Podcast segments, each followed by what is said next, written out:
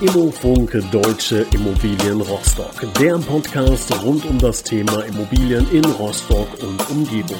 Von A wie Abschreibung bis Z wie Zwangsversteigerung. Mit Thorsten Martens. Hallo und herzlich willkommen, liebe Zuhörer, zu unserem heutigen Thema Immobilie kaufen ohne Trauschein. Ja oder nein? Macht das Sinn? Macht das keinen Sinn? Hat das Vorteile? Hat das Nachteile? Das alles werden wir heute beleuchten. Ich freue mich, dass Herr Martens wieder dabei ist, um mit uns über dieses spannende Thema zu diskutieren. Hallo, Herr Martens. Schön, dass Sie dabei sind. Hallo, schönen guten Tag.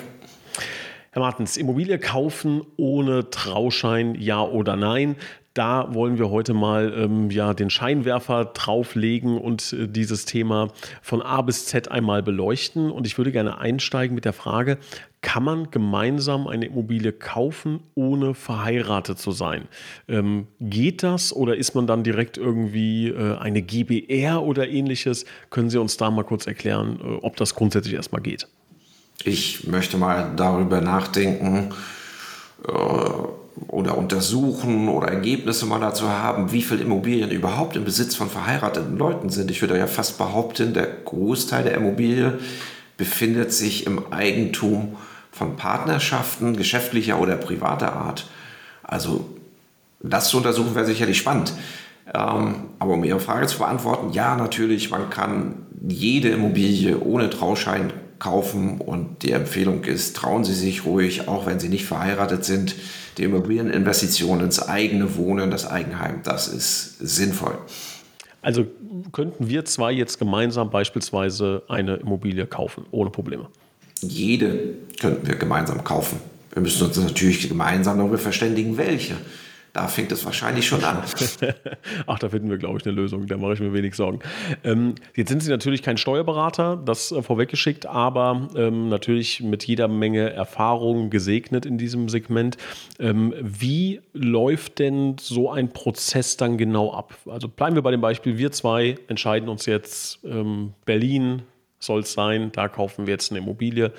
Wie läuft dann der Prozess? Also beide Partner, die zusammen eine Immobilie kaufen wollen, ob nur, sag ich mal, in der Lebenspartnerschaft oder in der Geschäftspartnerschaft oder was wir auch häufiger haben, Eltern mit Kindern, die zusammen eine Immobilie erwerben für einen bestimmten Zweck, müssen sich da vorher darüber Gedanken machen, was wollen wir mit der Immobilie erreichen. Also was, wir kaufen gemeinsam eine Immobilie in Berlin und Sie wohnen dort und ich bezahle den Kredit äh, passt ja nicht so ganz zusammen. Man muss sich also wirtschaftlich darüber verständigen und zu sagen, was, was soll eigentlich erreicht werden. Und Sie haben es vor in der Eingangsmoderation schon gesagt, GBR, dieses Stichwort Gesellschaft bürgerlichen Rechts, das ist natürlich eine Rechtsform nachher, wo man das mit abhandeln kann. Man kann es auch mit einer äh, GmbH abhandeln. Das sind dann nachher Details, die wir vielleicht im zweiten Teil des Podcasts ein bisschen näher beleuchten können.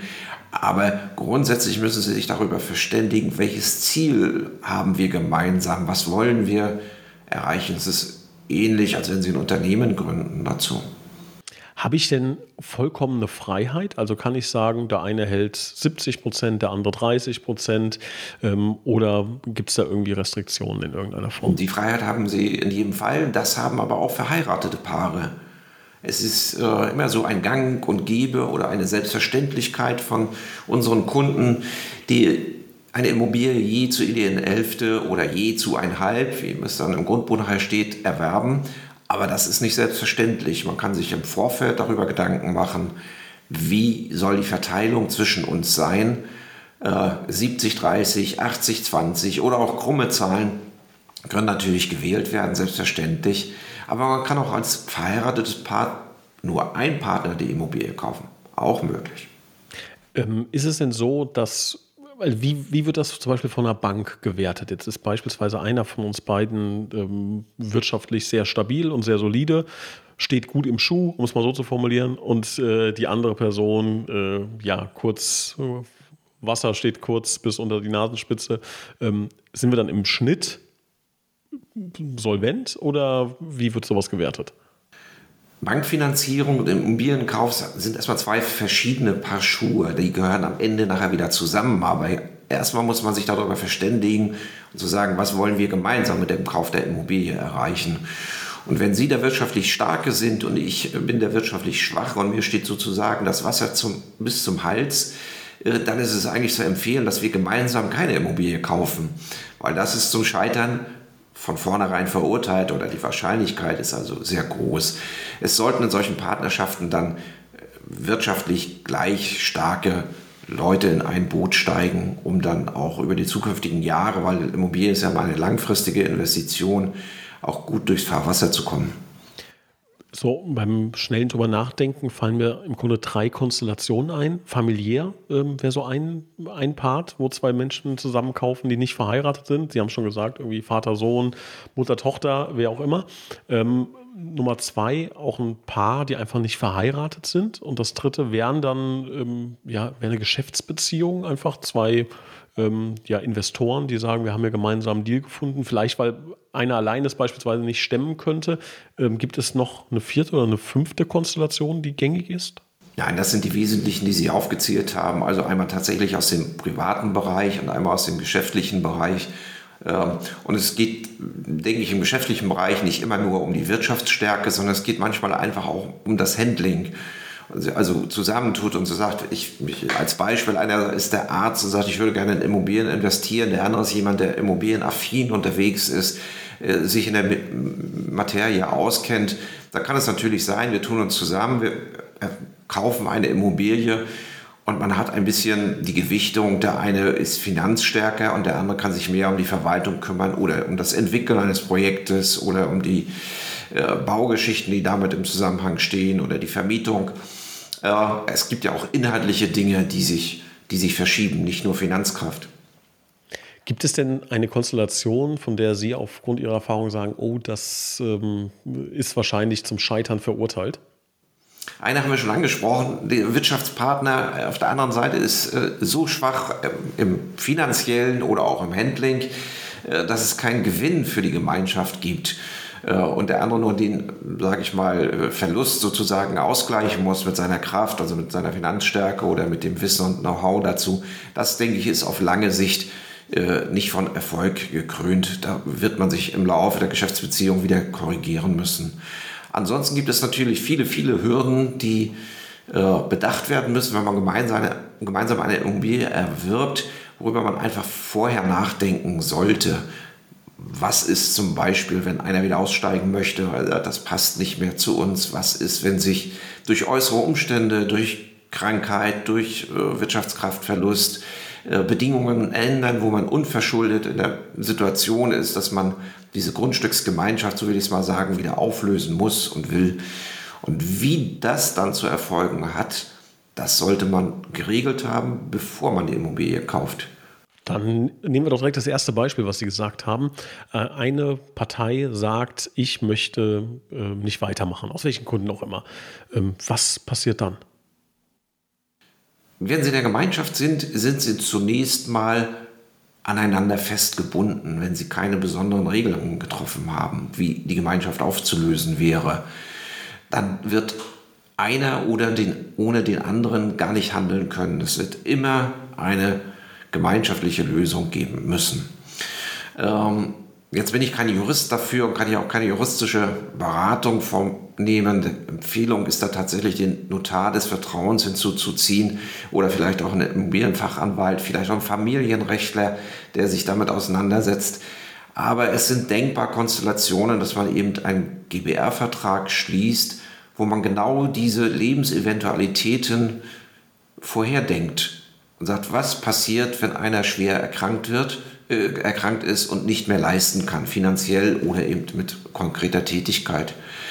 Ähm, wie sind Gesellschaftsanteile zurückzugeben? Wie ist zu entschädigen?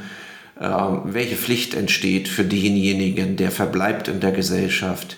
Äh, welche Zeiträume nimmt man dazu? Wie einigt man sich zu Immobilienwerten, die zur Disposition stehen?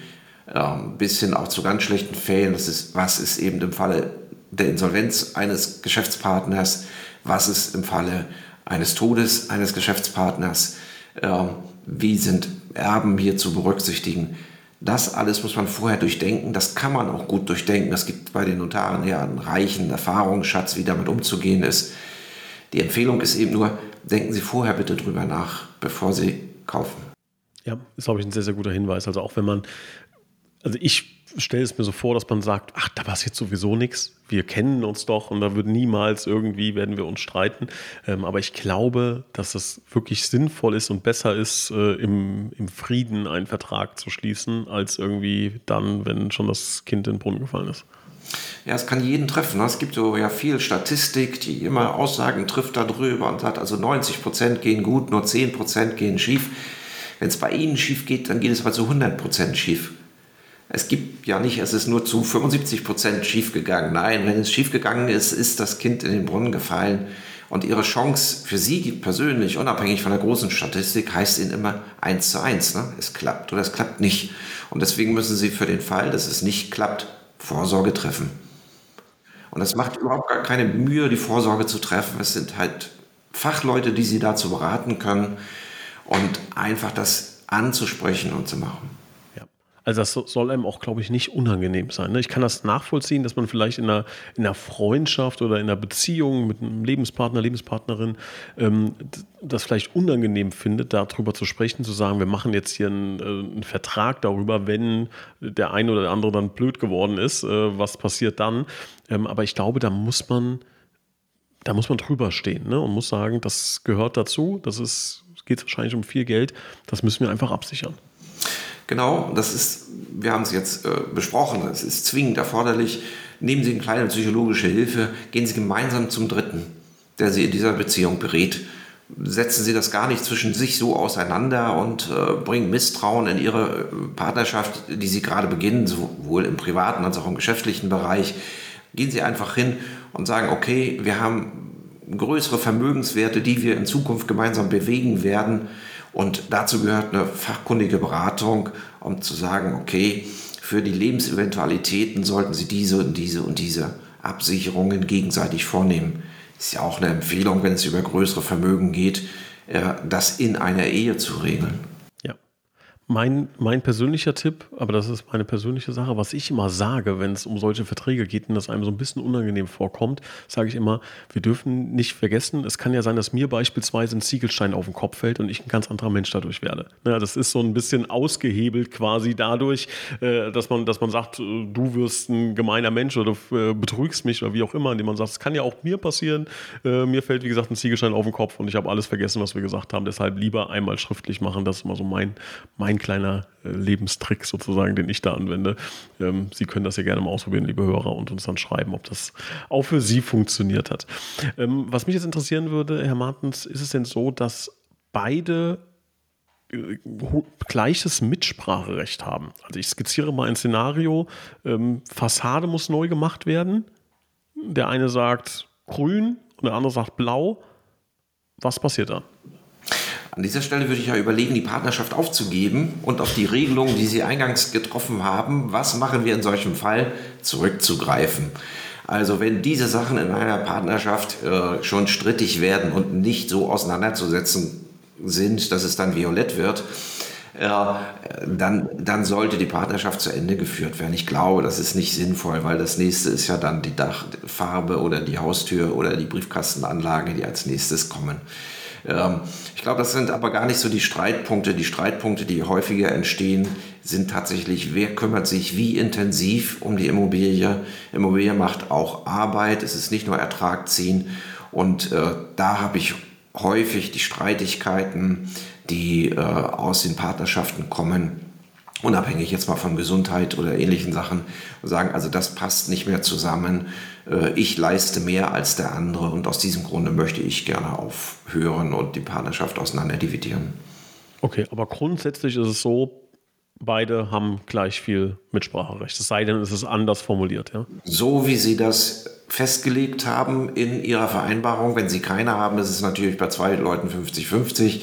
Aber äh, Sie, Sie, können natürlich eine Vereinbarung zu Anfang zu einer Immobilie auch festlegen, du kümmerst dich um alles, ich halte mich da komplett zurück. Äh, dann verschiebt sich natürlich die Gestaltungsmacht auf den anderen Partner. Aber das bedarf eben schon mal einer Festlegung im Vorfeld. Wie sieht das Ganze steuerlich aus? Hat das in irgendeiner Form, ähm, wird das anders behandelt, als jetzt eine Immobilie alleine zu kaufen oder als verheiratetes Paar? Ja, hier muss man grundsätzlich auch unterscheiden und zu sagen, äh, nutze ich die Immobilie zu eigenen Wohnzwecken oder habe ich eine Renditeimmobilie, die ich vermiete. Hier sind wir eine Einkunftsart, Vermietung und Verpachtung.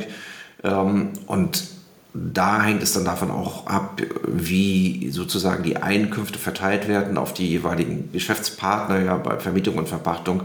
Und dann zieht es sich aber durch die ganz normale persönliche äh, Steuererklärung ja durch. Das ist ein Thema für einen Steuerberater. Es unterscheidet sich aber nicht, ob ich als verheiratetes Paar eine Immobilie besitze oder in Partnerschaften.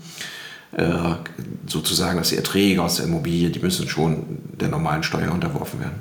Aber kann ich denn sagen, 80 ähm, Prozent der Einnahmen gehen an Sie, 20 Prozent an mich und ein Jahr später drehen wir das Ganze, je nachdem, wie es gerade steuerlich passt?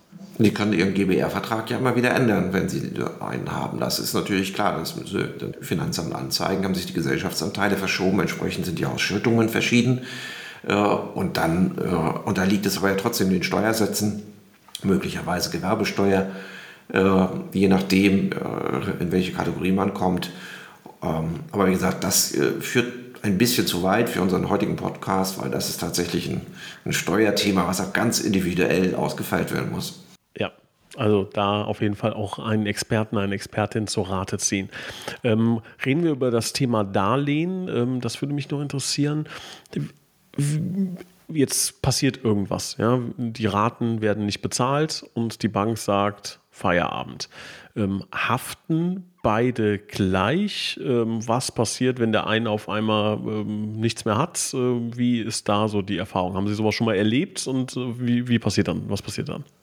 Also grundsätzlich wird die Bank bei Abschluss des Darlehens immer versuchen, so viel Sicherheit zu bekommen, wie irgendwie möglich ist, um genau diese Fälle, es gibt einen Zahlungsausfall von einem der Beteiligten, äh, abzudecken. Sie werden also als GBR-Partner, wenn Sie einen Kredit aufnehmen, einmal die Immobilie als Sicherheit der Bank zur Verfügung stellen müssen und zum zweiten Mal die persönliche Haftung für den Kredit übernehmen.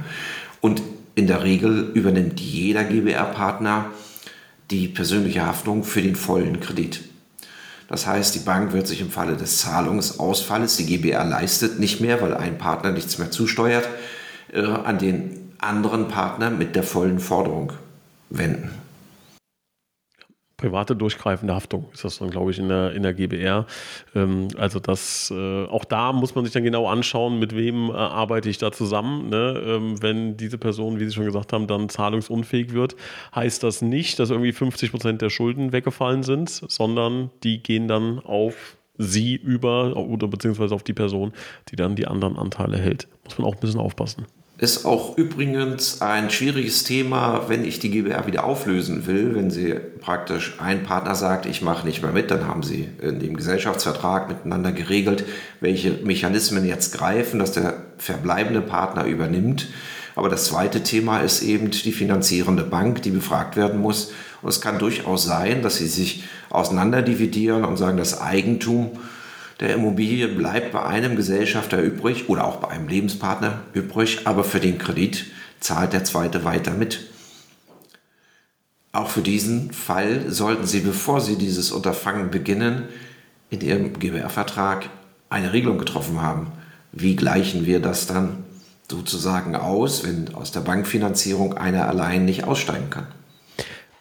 Sie, Sie sprechen relativ häufig jetzt von diesem GBR-Vertrag. Ist das so, dass viele das machen oder kaufen einfach viele zusammen und dann ist man halt irgendwie Partner? Wir machen unsere Käufer beim Eigenheimen, haben sie es ja häufig, dass tatsächlich Lebenspartnerschaften da sind, einfach darauf aufmerksam, sich in dieser Position beraten zu lassen. Und oftmals stellen wir fest, sie sind die allerersten, die in der unmittelbaren Vorbereitung eines konkreten Kaufvertrages dieses Thema ansprechen. Alle Leute haben im Kopf, wir kaufen je zur ideellen Hälfte. Maximal haben sie noch im Kopf, na, die eine Partei der Eltern gibt ein bisschen mehr Geld, deswegen machen wir lieber ein Verhältnis 60-40. Aber es wird nicht bedacht, äh, die Miteigentumsanteile, die sonst halb, halb ins Grundbuch eingeschrieben werden, anders zu definieren und eben bei nicht verheirateten Partnerschaften eine GBR eben zu gründen. Man darf immer nicht vergessen, Sie können, wenn Sie nicht miteinander verheiratet sind, ohne Probleme Ihren halben Miteigentumsanteil an einer Immobilie natürlich verkaufen, ohne den anderen Partner zu fragen. Genauso kann es Ihnen auch passieren, äh, dass Ihr halber Anteil ohne dass der Partner irgendwie davon verpfändet wird, äh, in eine Insolvenz hineinrutscht und so weiter.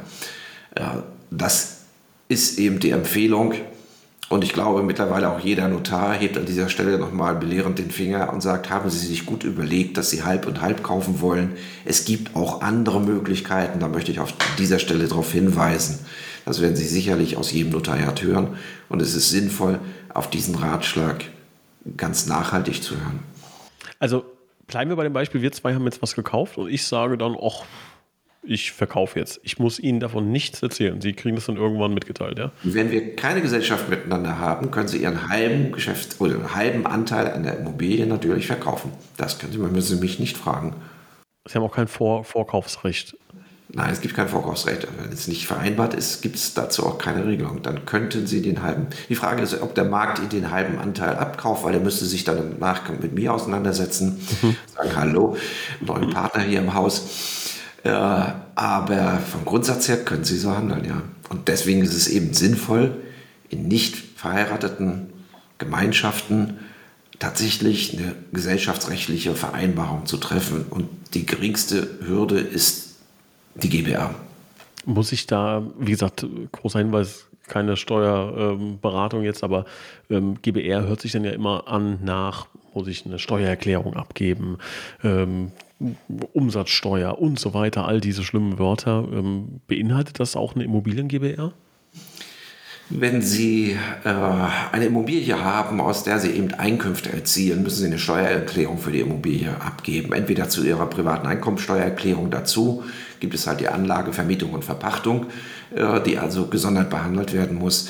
Wenn Sie äh, eine Immobilie haben, die Sie umsatzsteuerpflichtig äh, vermieten und äh, liegen über der Kleinunternehmersteuerregelung, dann müssen Sie auch Umsatzsteuererklärungen abgeben, vorsteuern können sie geltend machen und müssen also äh, monatlich oder vierteljährlich, je nach äh, Umfang, die entsprechenden äh, Erklärungen ans Finanzamt reichen und brauchen in der Regel in dieser Phase natürlich auch einen Steuerberater dazu, der das für sie erledigt.